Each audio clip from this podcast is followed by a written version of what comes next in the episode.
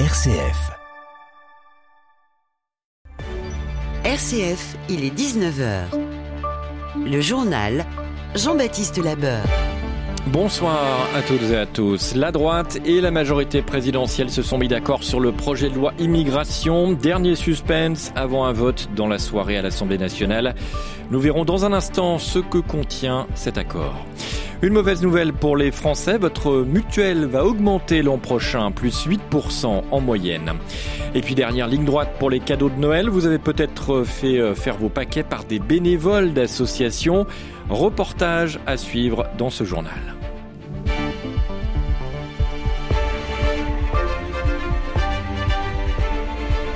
Après de longues et difficiles heures de tractation, députés et sénateurs se sont donc entendus cet après-midi en commission mixte paritaire. Le ministre de l'Intérieur, Gérald Darmanin, s'est félicité d'un accord estimant que ces mesures protègent les Français. Éric Ciotti, le patron des LR, salue un texte responsable sur ce projet de loi immigration. Les discussions ont été tendues de bout en bout et c'est sur les prestations sociales qu'elles ont failli échouer.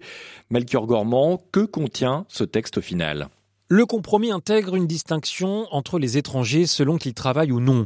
Ainsi, pour demander les allocations familiales, un délai de 30 mois est prévu pour les étrangers en situation d'emploi, mais de 5 ans pour les autres. Même chose pour euh, l'aide personnalisée au logement, l'APL. Il faudra résider 5 ans pour ceux qui ne travaillent pas, 3 mois pour les autres. Les mesures ne concernent ni les réfugiés, ni les titulaires d'une carte de résident.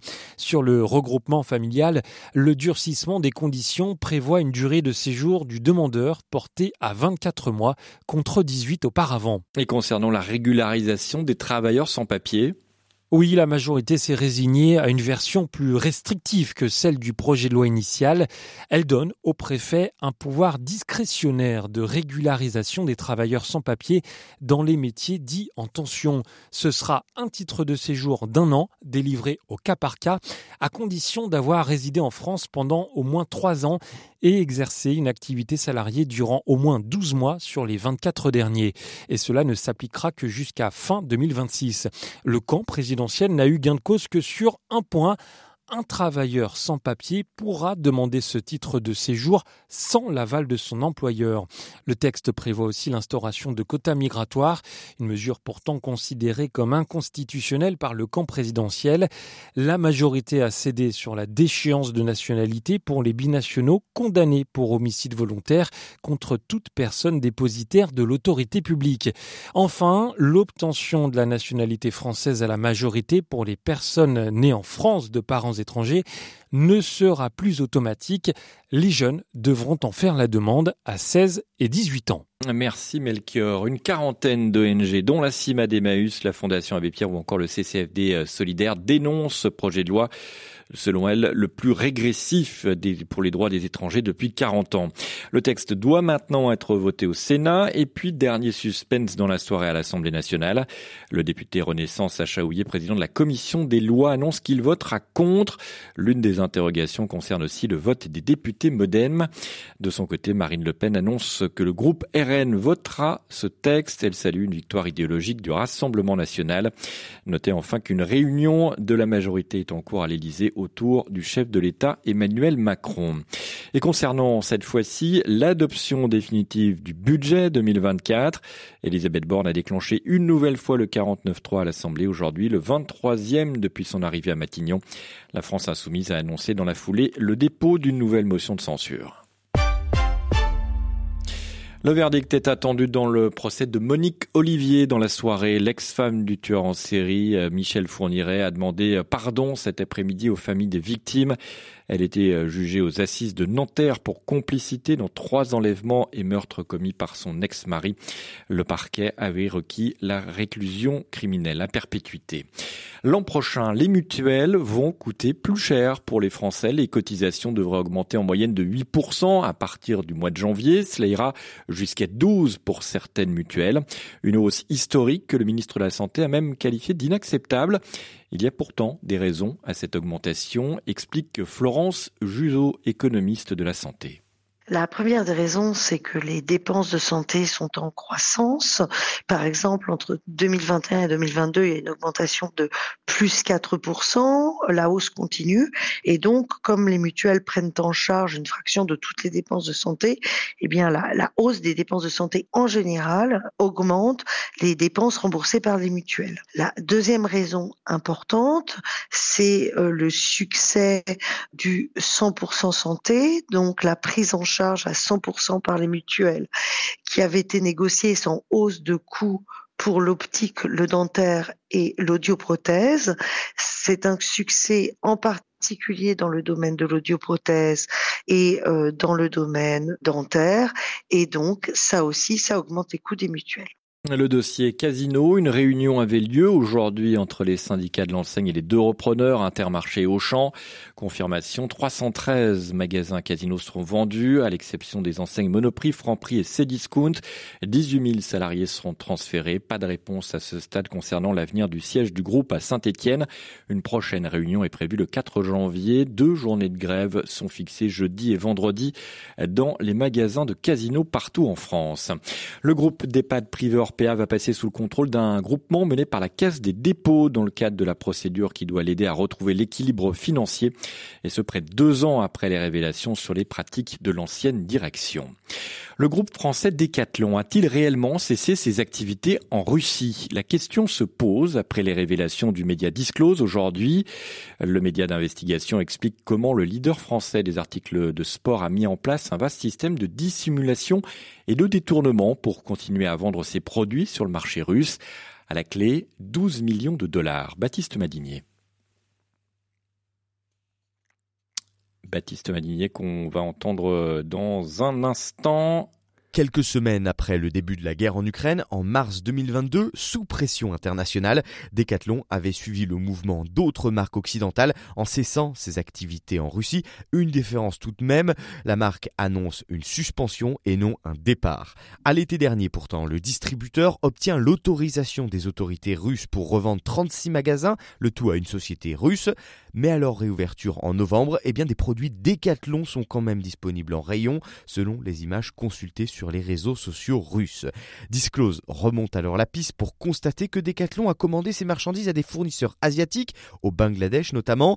Ensuite, alors il faut prendre une carte, ces produits euh, sont normalement destinés au marché européen, ils sont en fait renvoyés à Dubaï via une filiale domiciliée à Singapour. À Dubaï, une société sans site web, sans employés réceptionne les colis, une société écran selon Disclose, seulement recensée sur un registre du commerce. Elle renvoie ensuite ses produits en Russie. La guerre en Ukraine, l'armée ukrainienne a proposé aujourd'hui de mobiliser jusqu'à 500 000 personnes pour continuer à combattre l'invasion russe. Déclaration du président ukrainien Volodymyr Zelensky, qui a précisé toutefois qu'il n'avait pas encore pris de décision formelle. La guerre cette fois au Proche-Orient, le Conseil de sécurité de l'ONU doit voter une nouvelle résolution appelant à une cessation urgente et durable des hostilités, dix jours après le rejet d'une précédente résolution en faveur d'un cessez-le-feu en raison du veto des États-Unis. Et jusqu'ici, l'ONU a démontré son impuissance dans ce conflit. Pas vraiment étonnant, estime ce soir Frédéric Ancel, géopolitologue spécialiste du Proche-Orient.